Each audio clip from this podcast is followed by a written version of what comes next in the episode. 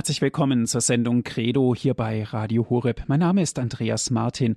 Ich freue mich, dass Sie jetzt wieder mit dabei sind. Lebensrecht und Lebensschutz ist heute wieder unsere Thematik. Wir sprechen über das Leben, wir sprechen aber auch in diesem Zusammenhang über das Sterben, über das würdige Umgehen mit dem Sterbenden, das würdige Umgehen mit dem Tod. Dazu sind wir verbunden mit Herrn Universitätsprofessor Dr. Manfred Balkenohl, emeritiert von den Universitäten Osnabrück und Fechter.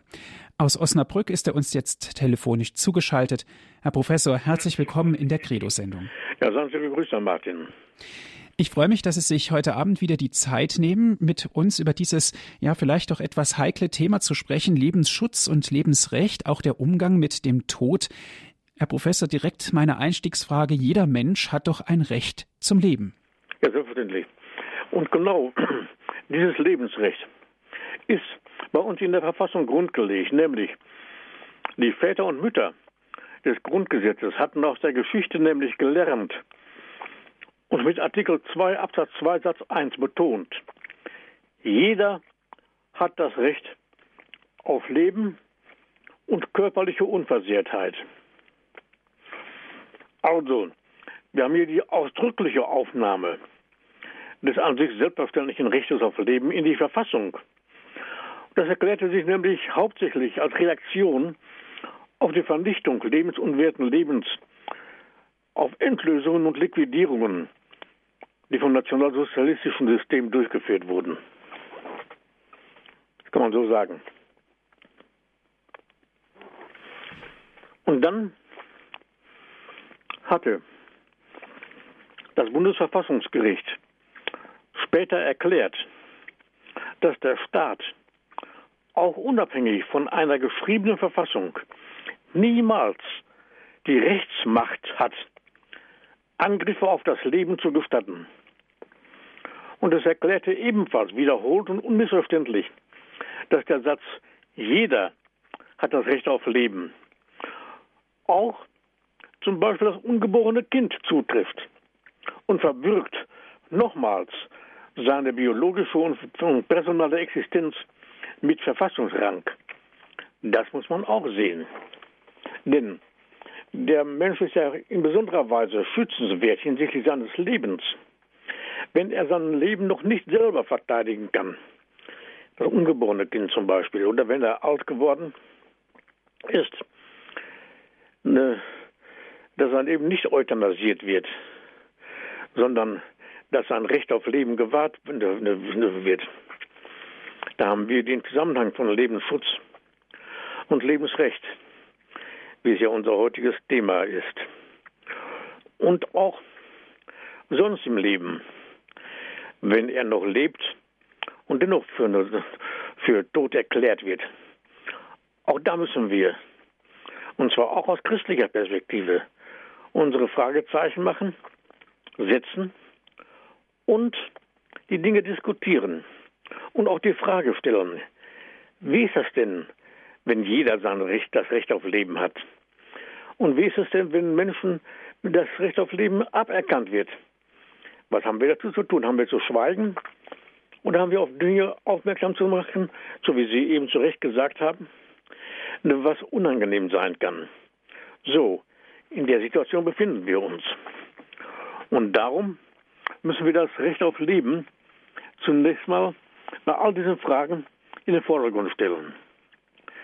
Und auch zu sehen mit Zusammenhang mit der Menschenwürde. Die ist nämlich Wurzelgrund und die Voraussetzung für alle Menschenrechte. Die Menschenwürde das ist nämlich das absolut, der absolut innere Wert eines Menschen das höchste Prädikat für den Menschen, das anthropologisch und auch theologisch wohl, wohl begründet werden kann, ist durch unsere Verfassung ebenfalls garantiert. Denn der in Artikel 1 Grundgesetz genannte Grundsatz der Unantastbarkeit der Menschenwürde darf nach Artikel 79 Absatz 3 Grundgesetz nicht durch eine Verfassungsänderung berührt werden.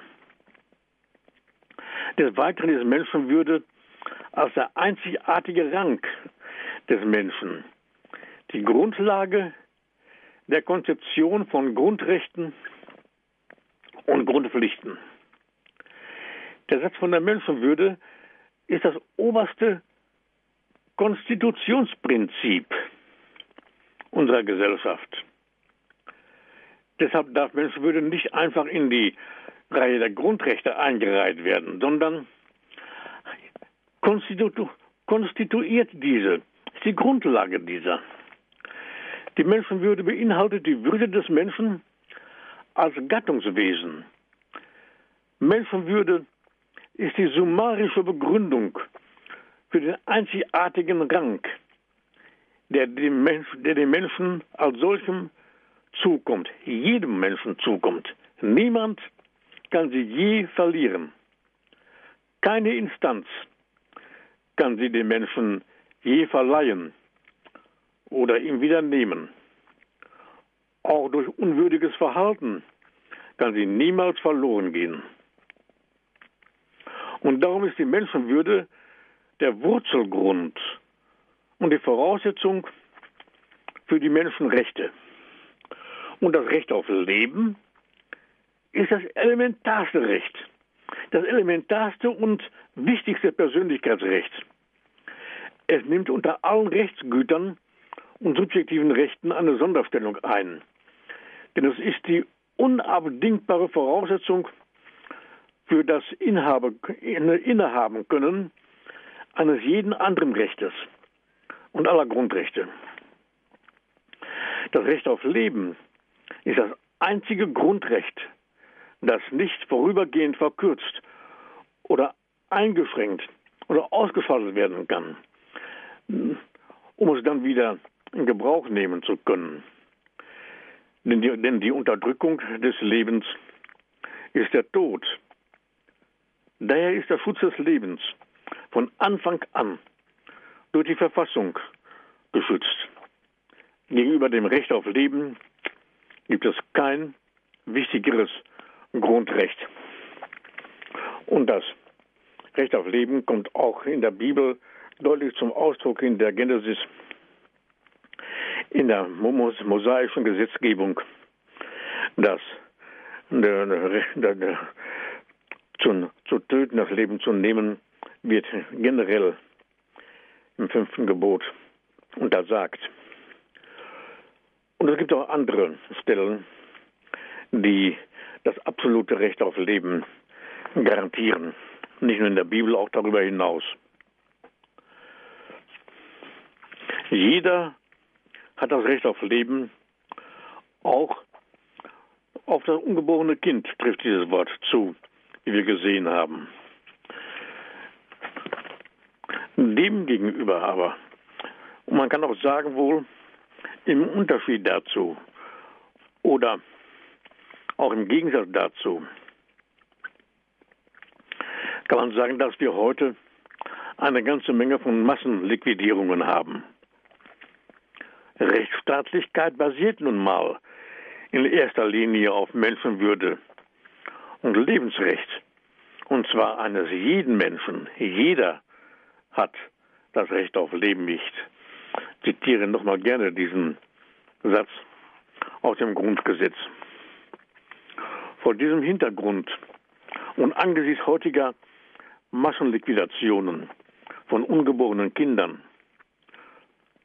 auch die schon seit langem unter Juristen, Ethikern, Biologen, Medizinern und Theologen in Gang gekommene Diskussion ist in dem Zusammenhang zu sehen auch darüber zu verstehen, ob die Rechtsstaatlichkeit nicht hintangesetzt wird.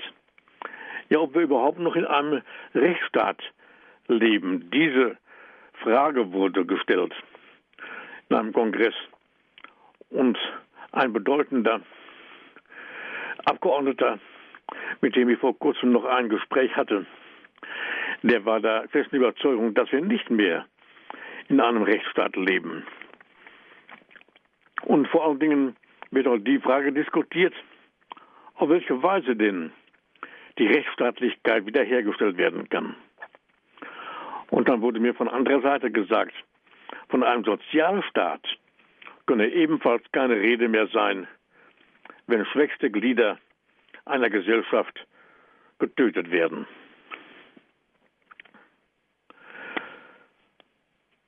Und daher können wir auch sagen, dass wir heute tatsächlich, so wie es Johannes Paul II. in seiner Enzyklika Evangelium Vitae dargelegt hat, sich ein, in unserer Zeit von vielen Menschen fast unbemerkt ein grausamer Krieg gegen das Leben vollzieht. Eine Verfügungs- und Wegwerfmentalität konnte sich nämlich schleichend auf höchste Lebenswerte übertragen. Wenn man bedenkt, um einmal dieses Thema, was wir eben kurz an, angeschnitten hatten, ein ganz klein wenig weiterzuführen, um nachher auf andere Dinge zu, zu sprechen zu kommen. Wenn man, wenn man bedenkt, dass die pränatale Diagnose zusammen mit Präimplantationsdiagnostik zu einer Abtreibungsstrategie führen kann und tatsächlich führt, sodass sich der Automatismus mögliche Erkrankung des Kindes und dann die Abtreibung nur noch verfestigen kann, dann wird deutlich, auf welch tönernen Füßen die Fürsorge um Behinderte heute bereitsteht.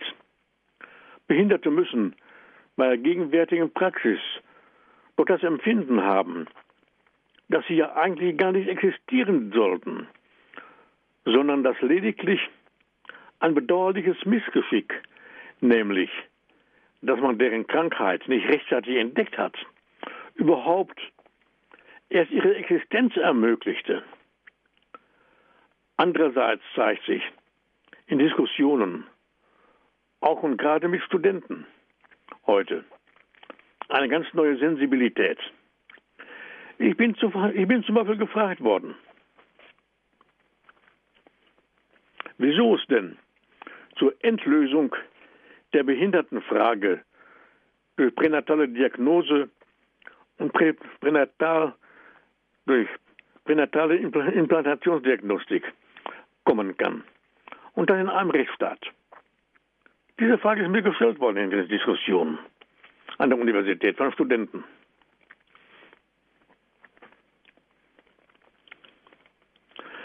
Was gesetzliche Regelungen anbetrifft, so wird in der Enzyklika, die ich eben nannte, Evangelium Vitae betont, wenn die Gesetze auch nicht das einzige Mittel sind, um das menschliche Leben zu verteidigen, so spielen sie doch eine sehr wichtige und manchmal entscheidende Rolle bei der Förderung einer Denkweise und einer Gewohnheit. Und in der Enzyklika geht es weiter, der Papst also sagt hier weiter, ich zitiere weiterhin, ich wiederhole noch einmal, also jetzt weiterhin die Worte des Papstes, dass eine Vorschrift, die das natürliche Recht auf Leben eines Unschuldigen verletzt, Unrecht ist und als solche keinen Gesetzeswert haben kann. Zitat Ende. Ein Bibelwort bei Markus lautet, ihr wisst, dass die anerkannten Herrscher der Völker sich als Herren über die Menschen aufspielen und dass die Großen die Menschen ihre Macht spüren lassen. Das hatten wir beim letzten Mal auch schon anklingen lassen. Und wir müssen auch andere Bereiche in diesen Zusammenhang hineinziehen. Zum Beispiel, wie steht es denn, wenn wir neue Todesdefinitionen haben und Menschen für tot erklärt werden? Beispielsweise beim Hirntod. Bevor wir dieses Thema ja, auch einmal anschauen wollen, wollen wir ein paar Klänge Musik hören.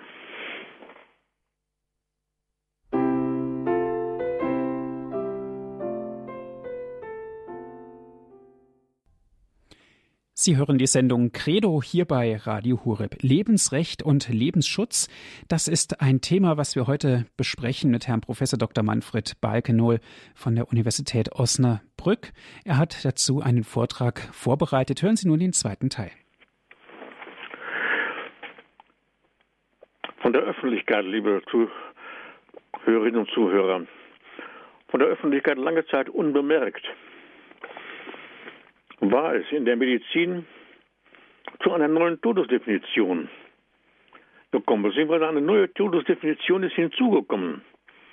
Nicht mehr allein der irreversible Stillstand der Herz- und Atmungstätigkeit oder der als irreversibel angenommen wurde, sondern ebenfalls eine schwere Hirnschädigung bei aufrechterhaltener Funktion des Herzens und der Atmung wurde unter bestimmten Bedingungen als Tod des Menschen deklariert. Die sogenannte Hirntoddefinition ist also neueren Datums. Hierzu noch eine Bemerkung. Einer der ersten, der sich aus anthropologischer und ethischer Perspektive mit der Problematik dieses Begriffes befasst hat, war nämlich Hans Jonas. Er bezieht sich zunächst auf einen Bericht über die Definition des Hirntodes, den im August 1968, soweit geht das schon zurück, eine hierzu eingesetzte Kommission der Harvard Medical School veröffentlicht hatte. Das Harvard-Gutachten definierte irreversibles Koma als Gehirntod unter bestimmten Bedingungen. Wenn folgende diagnostische Merkmale vorliegen. Erstens Abwesenheit jeder feststellbaren Gehirntätigkeit, also ein flaches Elektroenzephalogramm und jeder ge gehirnabhängigen Körpertätigkeit wie spontane Atmung und Reflexe. Er setzt also den definitiven Gehirntod gleich mit dem Tode des ganzen Leibes, also des Patienten. Was außer der amtlichen Todeserklärung den Abbruch aller künstlichen Funktionshilfen durch Atmungsgerät und sonstige Erhaltungsmaßnahmen erlaubt, sowie unabhängig davon, also mit oder ohne solchen Abbruch die Entnahme von Organen für Transplantationszwecke erlaubte. Der dies freistellende Leichnamstatus des Leibes beginnt mit der Feststellung des Gehirntodes als solchem. Ich habe gerade etwas zitiert aus einem Buch von Hans Jonas. Das war schon in seinem Buch Sekunde, das war schon in seinem Buch dargelegt. Hans Jonas Technik, Medizin und Ethik zur Praxis des Prinzips Verantwortung. Schon 1985 und ist bis dahin aufrechterhalten worden, diese Frage, die heute weltweit diskutiert wird, nämlich ob der Mensch denn beim Hirntod, bei der Hirntoddefinition tatsächlich tot sei. Es geht also darum, und bis heute. Das bis dahin irreversible Koma, also das Koma, welches nicht aufhebbar sei, also irreversibel sei, als neue Definition des Todes anzuerkennen, mit dem Ziel, den Leichnamstatus des Leibes zu erreichen, mit allen daraus erwachsenen pragmatischen Konsequenzen. Mit anderen Worten geht es also darum, den Zeitpunkt der Toderklärung vorzuverlegen. Die Erlaubnis nicht nur, die Lungenmaschine abzustellen, sondern nach Wahl auch umgekehrt, sie und andere Lebenshilfen weiter anzuwenden und so den Körper in einem Zustand zu erhalten, der nach älterer Definition Leben gewesen wäre. Nach der neuen aber nur dessen Vortäuschung ist, damit man an seine Organe und Gewebe unter den Idealbedingungen heran kann, die früher den Tatbestand der Vivisektion gebildet hätten. das in dem eben erwähnten Buch so weiter dargelegt. Es sind also folgende pragmatischen Ziele, die hier im Vordergrund stehen, die im Gegensatz zur traditionellen Todesbestimmung im Vordergrund stehen. Zum einen möchte man nämlich Angehörige, Patienten, Mediziner und Pflegekräfte nicht mehr die Last eines als irreversibel angenommenen Komas aufbürden. Zum anderen möchte man transplantieren. Eine Neudefinierung des Todes erreicht aber beides. Wenn man sagt, der Mensch sei tot, braucht man ihn nicht mehr als Lebenden zu pflegen und zu versorgen. Und man kommt durch Definitionsmacht an seine Organe heran, ohne dass ein Staatsanwalt tätig werden, müsste. Was ereignet sich also hier? Was sich hier ereignet, ist die Macht und Herrschaft des Menschen über den Menschen. Und ich möchte sagen, die absolute Herrschaft des Menschen über den Menschen, die sich in unserer Zeit also ereignet. Auch und gerade durch Definition.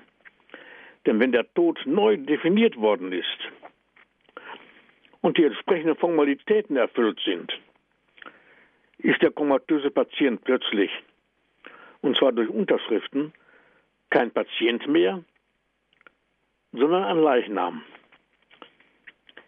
Ihm ist der Leichnamstatus nicht nur zugestanden, sondern aufgezwungen, aufoktroyiert worden. Der mit Ausnahme des geschädigten Gehirns gut funktionierende Organismus ist für tot erklärt worden.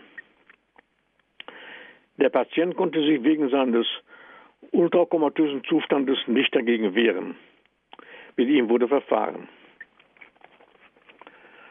Und daher ist auch die Frage, ob eine solche Definition, die Frage, die heute gestellt wird, immer noch gestellt wird, weltweit gestellt wird, neu gestellt wird, eher eine Fiktion als eine gültige Definition.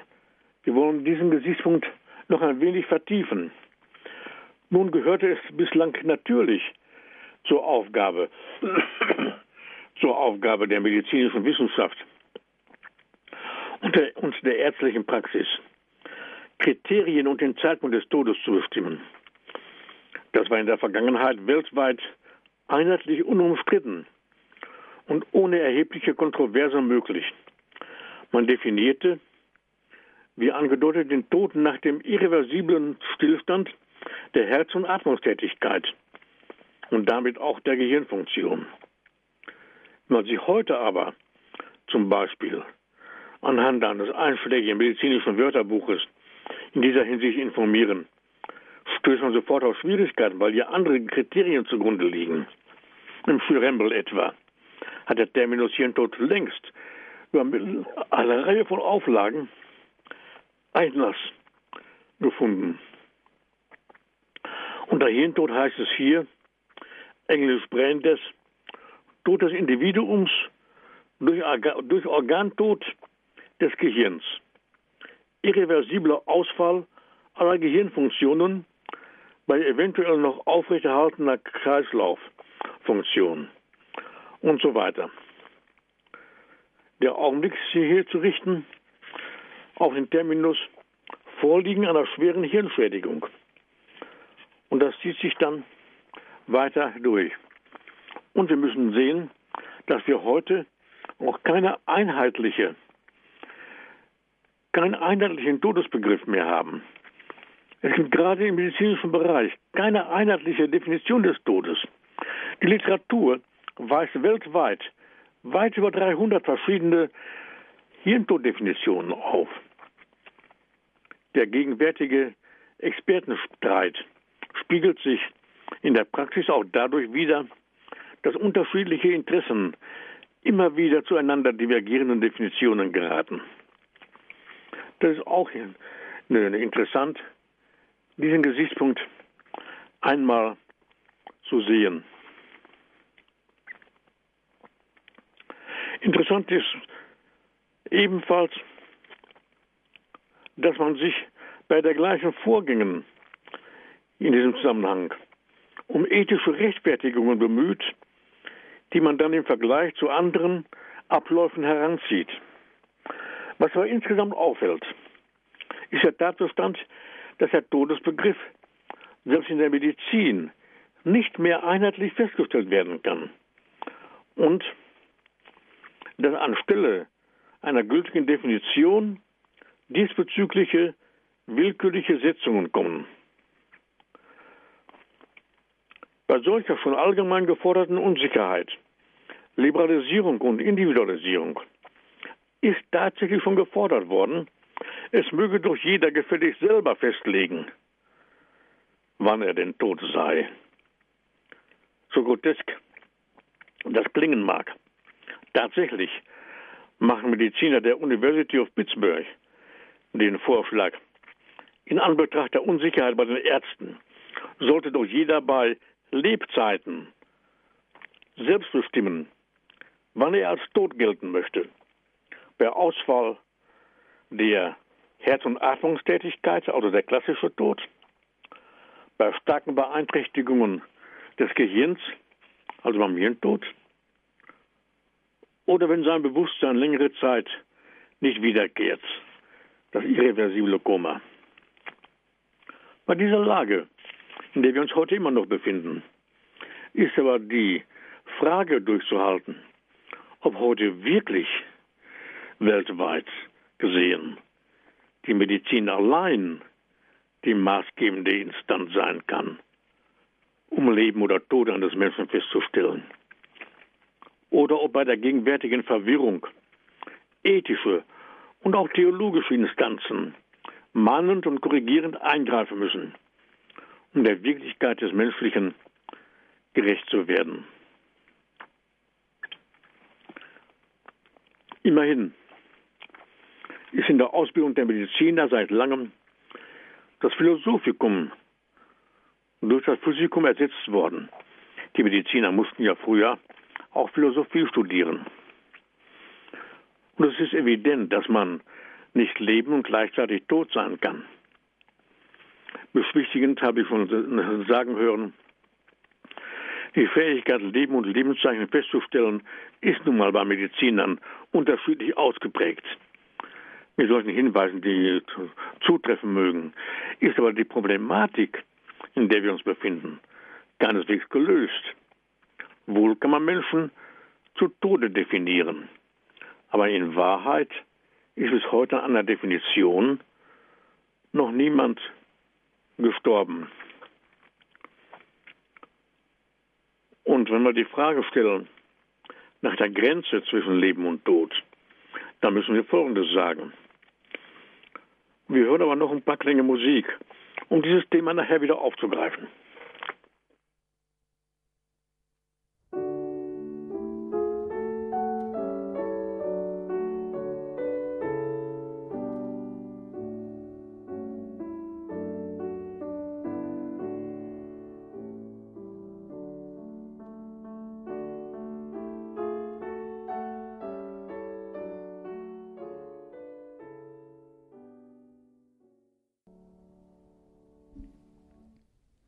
Sie hören die Sendung Credo hier bei Radio Hureb. Lebensrecht und Lebensschutz ist heute unser Thema. Hören Sie weiter den Vortrag von Herrn Professor Dr. Manfred Balkenohl. Ja, danke schön.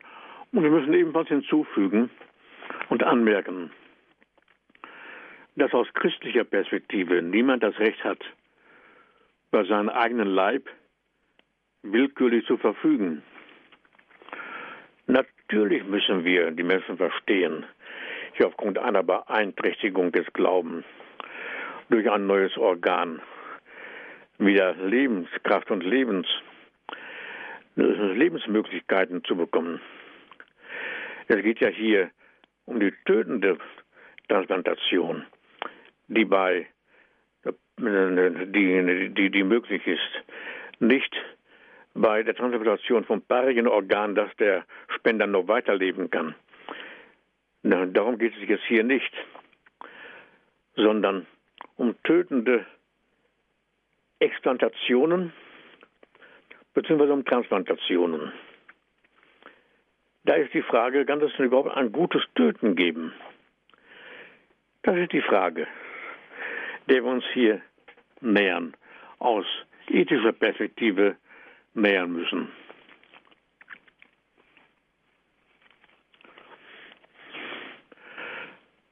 Ein Beispiel möchte ich nennen, sagen. Als ich auf einer Vortragsreise zum Thema die Achtung vor dem menschlichen Leben unterwegs war, liegt ein wenig zurück, wurde ich nach einem Vortrag in der Diskussion mit eben solchen Fragen hinsichtlich der Grenzlinie zwischen Leben und Tod befragt.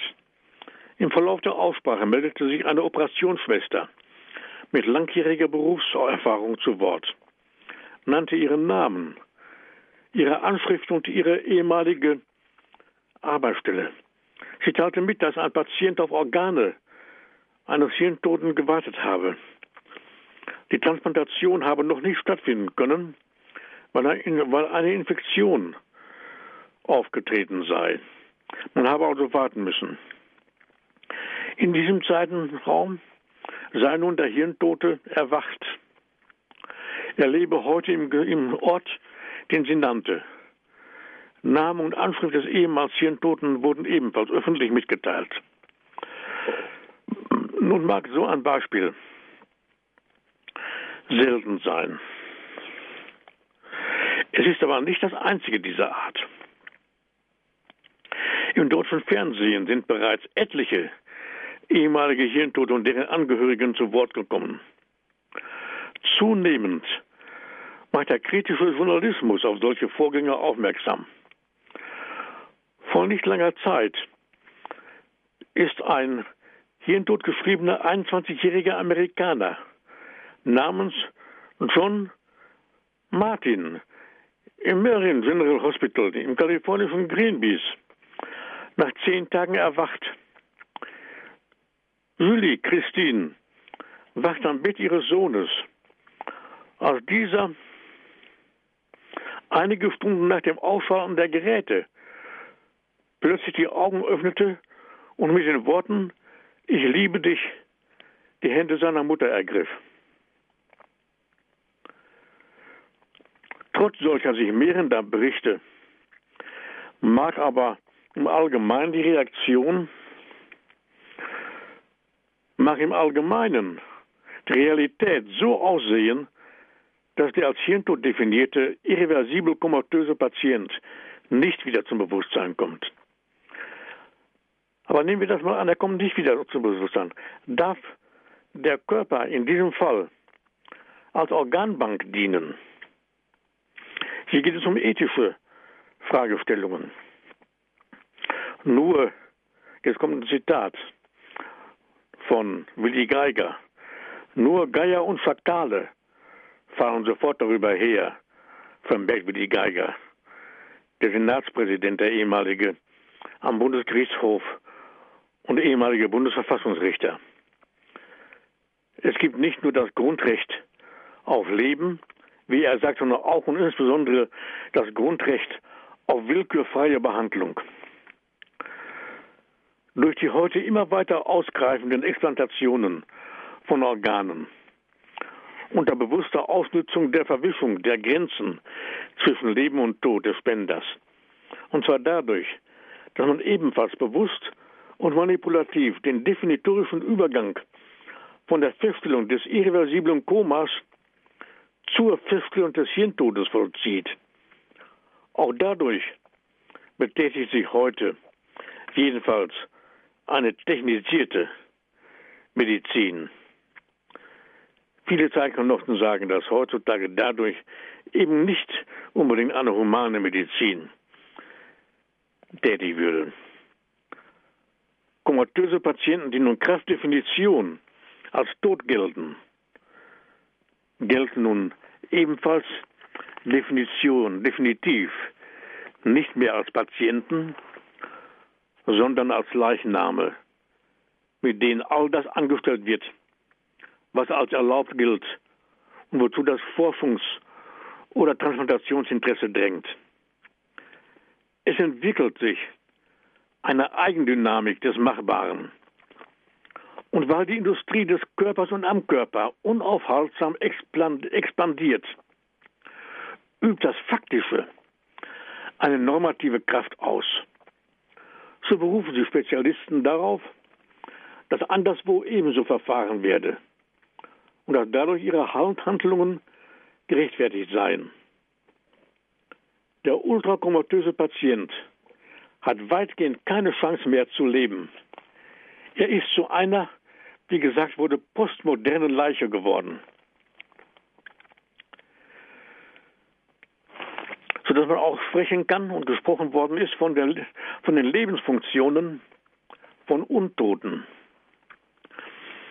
Es ist kein Zweifel, und hier zitiere ich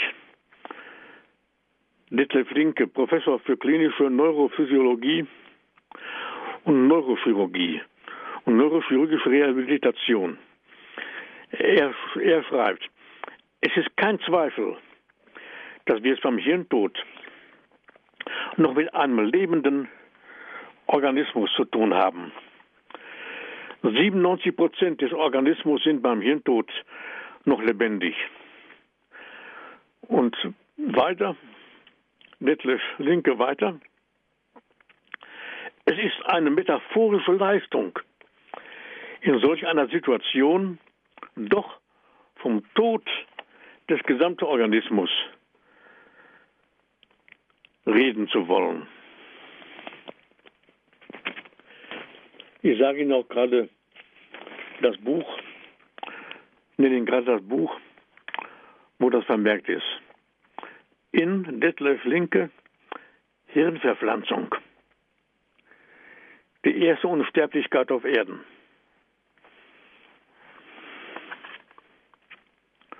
Vermutlich muss man sagen, sind sogar beim sogenannten Hirntod noch weit mehr als 97 Prozent des Organismus noch lebendig. Mit großer Sicherheit hat auch das totgesagte Gehirn noch die Qualität des Lebendigen, wie, wie von vielen Stellen her dargelegt wird. Denn ein Leichenteil im Organismus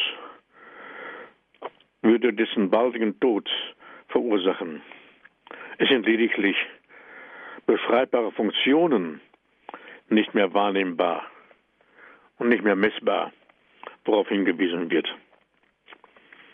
So gäbe es beim Hirntoten das sogenannte Lazarus-Syndrom, worunter man versteht, dass der Todgesagte die Krankenschwester etwa umarmt, wenn sie das Bett ausschüttelt. Hier haben wir es mit der von Linke genannten metaphorischen Leistung zu tun, solche Patienten als tot zu deklarieren. Man spricht bezeichnenderweise vom Hirntodsyndrom, obwohl man im Allgemeinen unter Syndrom ein Krankheitsbild versteht, welches am lebenden Menschen diagnostiziert wird. Den Tod als Krankheitsbild zu deklarieren, das gehört tatsächlich in den Rahmen einer postmodernen Medizin.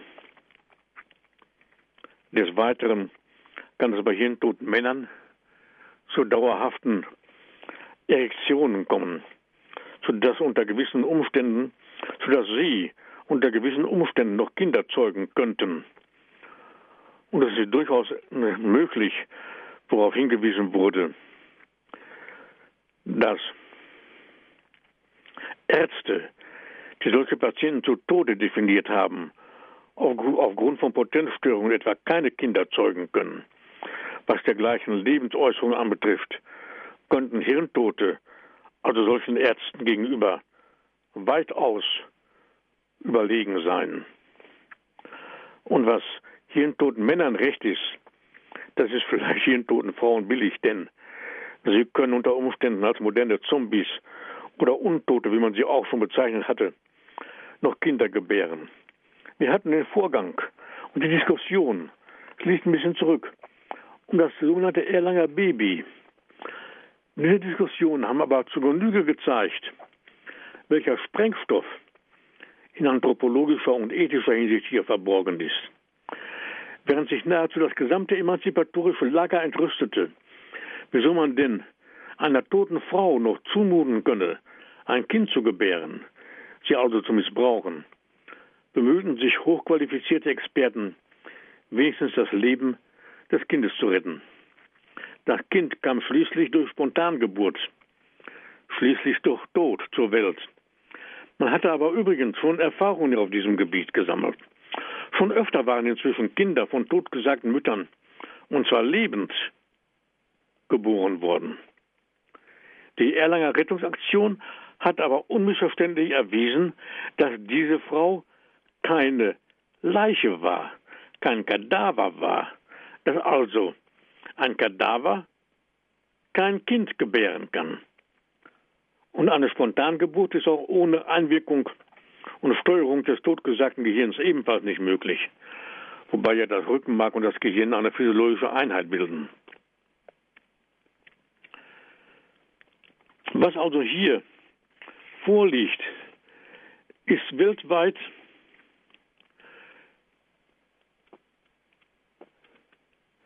dargelegt worden als Willkür. Willkür zu verwalten zu lassen. Und es sei eine Blickverengung auf jene Kriterien, die man vorher pragmatisch oder zweckhaft festgelegt hat. Nun, Willkür heißt aber, dass der Wille zur Dominanz gelangt ist, nicht aber tieferes Verstehen, nicht die Einheit von Einsicht und Willen, die gemeinsam im Gewissen, dem Inbegriff des Wissens verankert sein sollten. Und man wird fragen dürfen, warum es denn so viele verschiedene Register von Kriterien für den Hirntod gibt.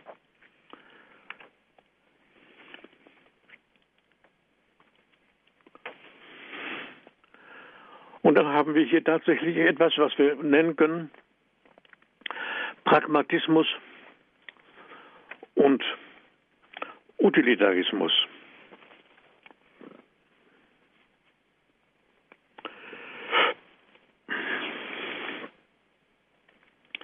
wenn die, von Menschen festgesetzten Kriterien für den Hirntod erfüllt werden oder an, angeblich erfüllt werden, bleibt der Patient durch lebenserhaltende Maßnahmen noch eine Zeit lang am Leben. Denn viele Systeme arbeiten in gegenseitiger Abhängigkeit, einschließlich das Kardiovaskular-System, also Herz-Kreislauf-System, das Drüsensystem mit Absonderungen nach außen und nach innen. Das Ausscheidungssystem und das Verdauungssystem. Der Hirntote fühlt sich warm an, hat eine rosige Haut, die einen Hautausschlag bekommen kann und schwitzen kann. Tränen können fließen und Wunden und Wunden können heilen. Er kann mit den Zähnen knirschen. Arme und Beine bewegen. Er kann zum Beispiel mit Medikamenten konditioniert, um am Leben gehalten zu werden. Also der Tote, der Hirntote, kann mit Medikamenten sozusagen am Leben erhalten werden. Beim Herzstillstand kann er reanimiert, also wiederbelebt werden. Es fehlen umgekehrt die typischen Merkmale einer Leiche, wie zum Beispiel Kälte. Reaktionslosigkeit, Starrheit, blau-schwarze Flecken, all das fehlt.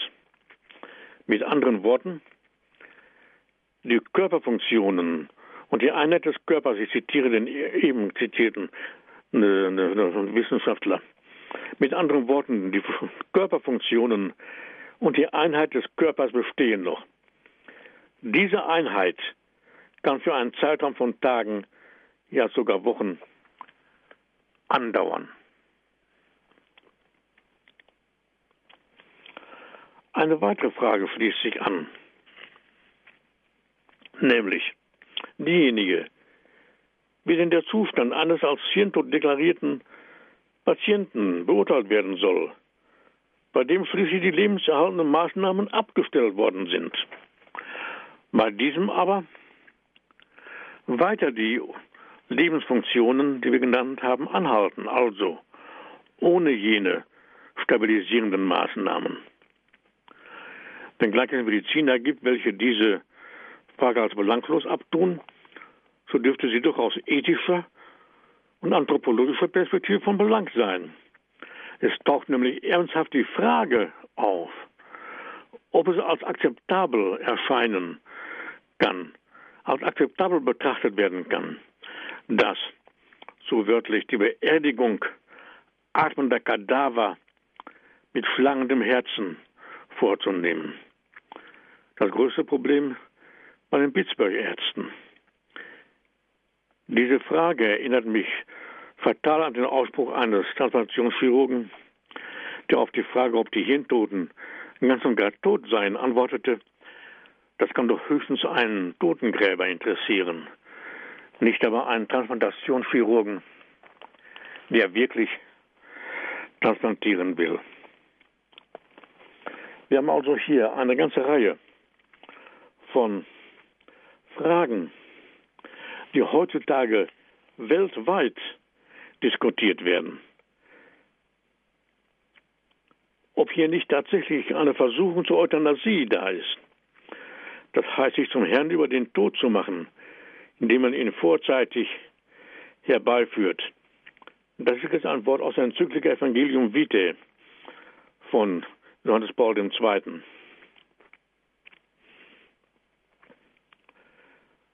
Und so für einen oder und so dem einen oder dem Leben anderer auf sanfte Weise ein Ende zu bereiten.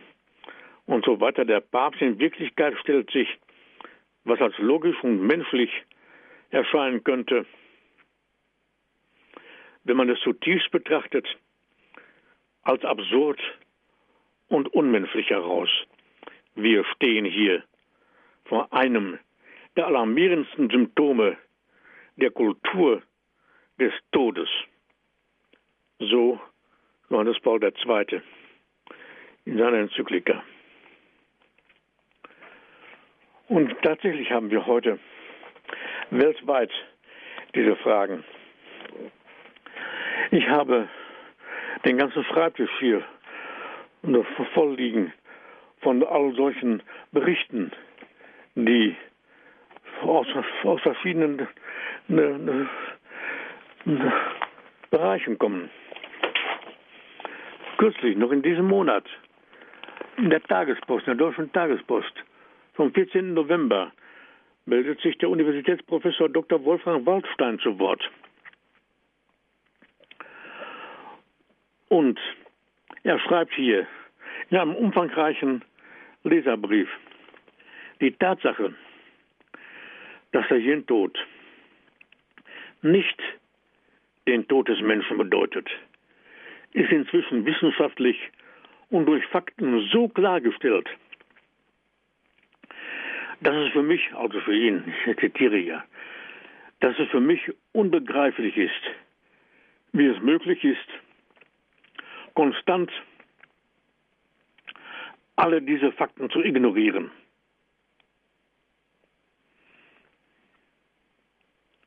Und er macht darauf aufmerksam, dass es viele Fälle gegeben hat, die Hirntoten durch richtige Behandlung überleben zu lassen.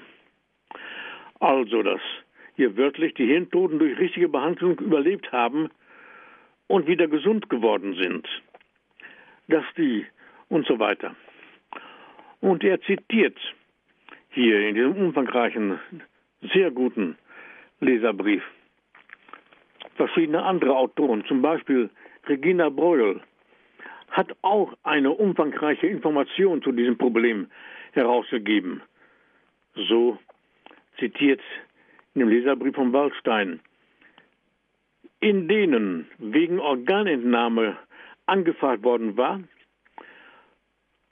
Sie weiß, so zitiert hier, äh, hier Regina Breuel, dass Dr. Talar in rund 250 Fällen, in denen wegen Organentnahme angefragt worden war und diese nicht gestattet wurden, die Patienten durch seine, also durch seine Behandlung retten konnte. Solche Berichte haben wir nicht, nicht nur vereinzelt, sondern häufig. Und daher ist auch, ich zitiere nochmal Professor Waldstein aus der Zeitschrift Medizin und Ideologie in vier, aus 4 2012,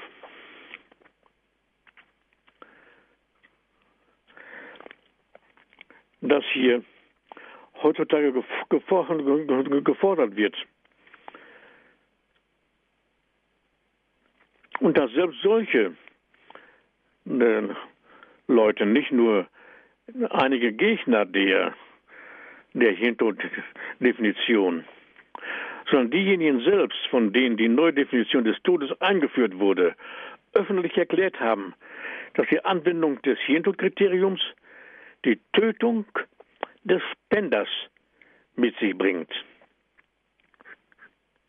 Im Hastings Center Report Nummer 38 haben wir das hier von Professor Robert Trog gemeinsam mit Professor Franklin Miller.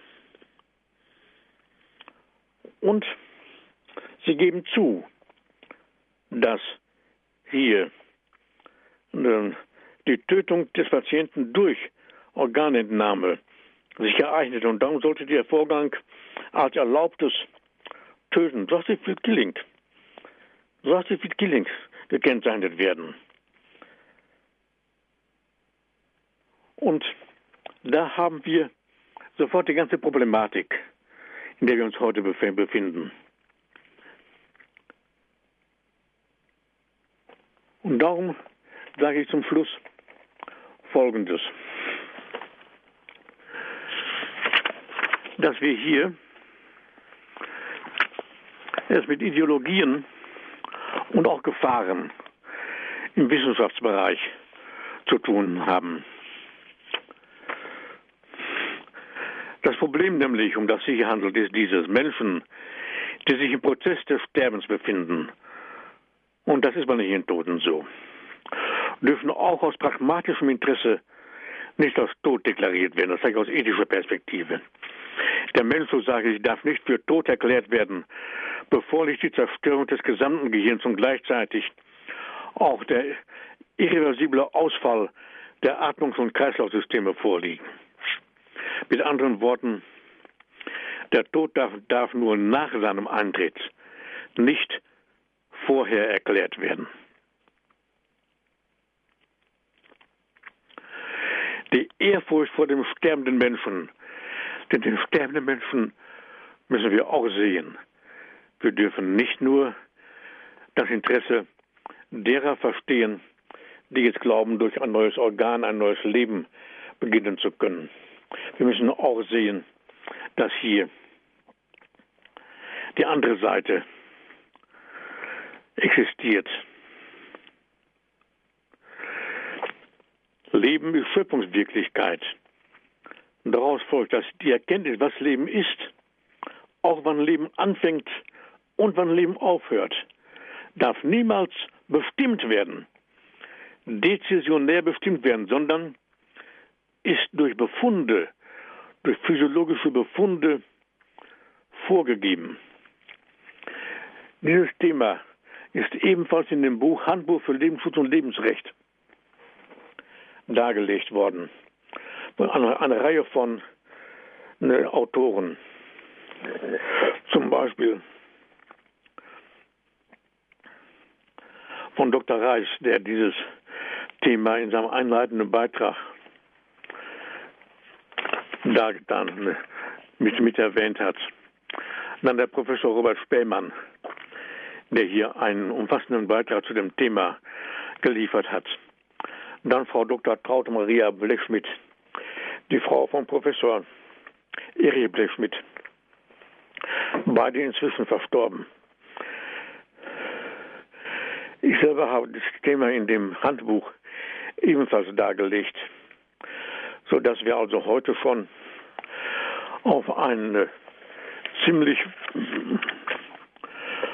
umfangreiche Literatur zurückgreifen können. Erstmals umfassend dargelegt wurde dieses Thema in dem Buch Organspende, letzter Liebesdienst oder Euthanasie, herausgegeben von Walter Ramm mit einem Vorwort von Professor Dr. Wanda Potawska, die ja als, als junges Mädchen in einem, in einem Konzentrationslager, und zwar in Ravensbrück, medizinische Versuche über sich hat ergehen lassen müssen und darüber in einem Vorwort schreibt. Das Buch lautet Organspende, letzter Liebesdienst oder Euthanasie? Fragezeichen. Eine Sammlung von Beiträgen. Es ist für ein paar Euro zu haben. Und zwar bei der Aktion Leben. Ist in der vierten Auflage 2000. Ne, das habe ich hier vorliegen, aber es sind noch, noch weitere Auflagen ne, dort. Aktion Leben lieber zu erhalten, dieses Büchlein. Dann muss, muss ich sagen, verstößt für meine Begriffe dieser der Transplantations, dieser Art von Transplantation, der, die tötenden Transplantationen, die war dem altes Hippokrates, der vor den Einzelversprechen, wie, wie, wie es dort heißt, die Verordnung werde ich treffen zum Nutzen der Leidenden nach meinem Vermögen und Urteil, mich davon fernhalten, Verordnungen zu treffen, zu verderblichem Schaden und Unrecht. Und wenn wir den Blick wenden auf den sogenannten Spender, dann können wir doch wohl sagen, dass hier das Wort Nutzen nicht angewendet werden kann.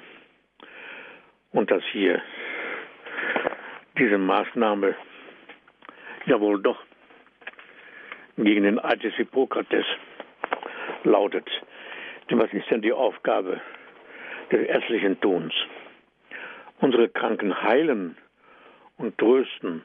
Saluti, exolatio egrorum, zum Heil und Trost. Und wenn eine Heilung nicht mehr möglich ist, ad finem bonam ducere, unsere Kranken zu einem guten Ende führen. Kann es denn sein, die Kranken zu einem guten Ende zu führen, wenn man Lebende für tot deklariert und sie ihrer Organe beraubt? Das ist die Frage, die heute weltweit diskutiert wird noch nicht Verstorbenen die Organe zu entnehmen. Kann das die Aufgabe in diesem Sinne sein? Wird heute in der ganzen Welt diskutiert. Lebende durch eine neue Todesdefinition für tot zu erklären, das ist die Hirntoddefinition, wo ich eben zitiert habe, ein Wort, das ich nochmal zu Gehör bringen möchte, die Tatsache, dass der Hirntod nicht den Tod des Menschen bedeutet, ist inzwischen wissenschaftlich und durch Fakten so klargestellt, dass es für mich, und hier zitiere ich nochmal Professor Waldstein, denn er spricht es hier unbegreiflich, wie es möglich ist, konstant alle diese Fakten zu ignorieren, die heute vorliegen. Und darum war es wichtig, im Zusammenhang mit, im Zusammenhang mit Lebensschutz und Lebensrecht dieses Thema in wichtigen Punkten zumindest anzusprechen. Ich bedanke mich für heute, für Ihre Aufmerksamkeit und für Ihre Geduld. Ich hoffe, dass wir dieses Thema nochmal aufgreifen werden und weiterführen werden.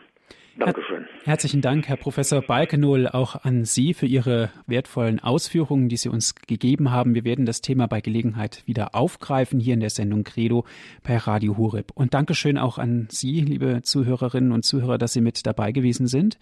Gerne dürfen Sie ein, sich eine CD bestellen und dann haben Sie die Möglichkeit, noch einmal diese Sendung, diesen Vortrag nachzuhören. Dazu lade ich Sie ein, rufen Sie den CD-Dienst an unter 08323 9675 120. Noch einmal 08323 9675 120. Wenn Sie von außerhalb Deutschlands anrufen, 0049 vorab wählen. Weiter geht es mit der 8323 9675120. Auf der Internetseite von Radio Horeb www.horeb.org gibt es auch die Sendung als MP3-Format zum Herunterladen www.horeb.org unsere Internetadresse. Noch einmal herzlichen Dank fürs Zuhören. Dankeschön auch Herr Professor Balkenohl für Ihre Ausführungen. Es verabschiedet sich Ihr Andreas Martin.